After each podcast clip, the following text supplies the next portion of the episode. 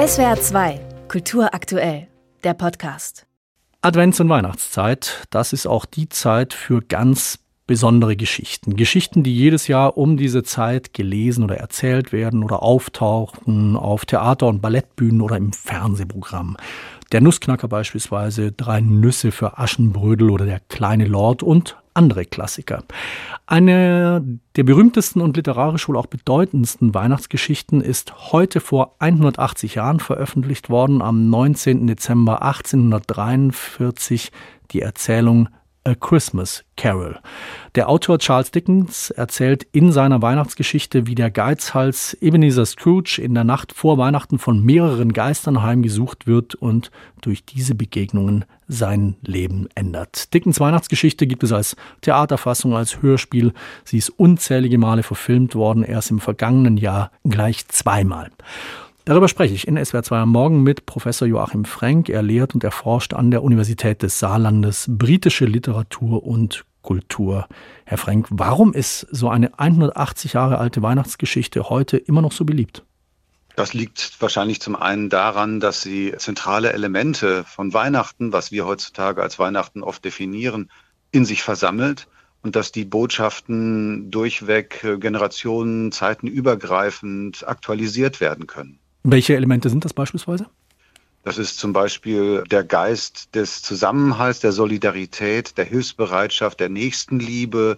Aber das ist auch die Festlichkeit von Weihnachten.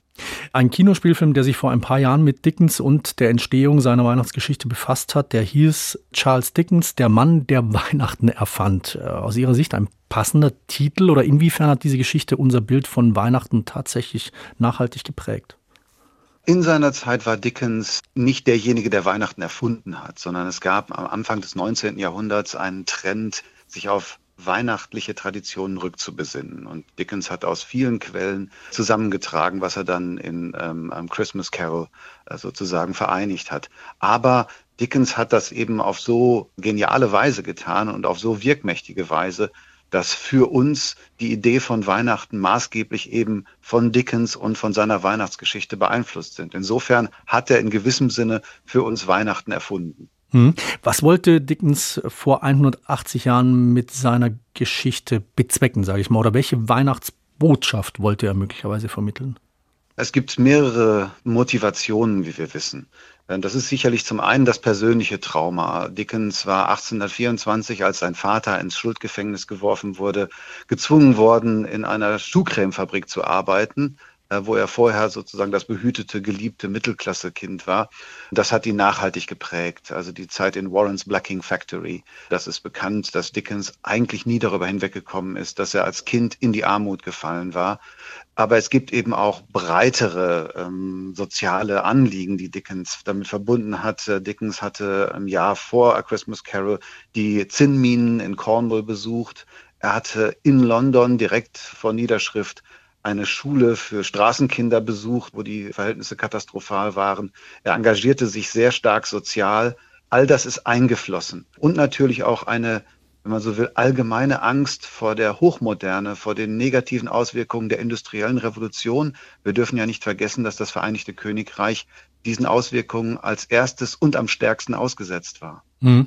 Also Sozialkritik hatten Sie angesprochen, Angst vor der Moderne. Sie hatten ja auch vorgesagt, dass also diese Geschichte so anschlussfähig oder anpassungsfähig ist an Entwicklung. Das sind ja tatsächlich Punkte Sozialkritik wie Angst vor Veränderungen, die auch heutzutage sehr aktuell sind. Ja, also Dickens war nicht generell gegen Veränderungen, im Gegenteil, aber er hat sehr deutlich eben gesehen, was auch die, die sozialen, die menschlichen Kosten waren dieser industriellen Revolution. Und wenn man so will, könnte man das auch ein bisschen auf die äh, Corona- Nach-Corona-Zeit aktualisieren. Zum Beispiel den Gedanken der Vereinzelung, der Vereinsamung hm. in unserer Gesellschaft. Das wird ja ein immer größeres Thema. Die Briten haben seit Jahren ein Ministerium, das gegen die Vereinsamung kämpft. Und in Deutschland wird es auch immer mehr auf die politische Tagesordnung gesetzt im Zeitalter also nach Corona und im Zeitalter von sozialen Medien, die ja nicht immer nur vergesellschaftend wirken, ist Vereinsamung eben auch ein großes Thema. Und dieser Ebenezer Scrooge ist sozusagen eine, eine Galionsfigur für Vereinsamung.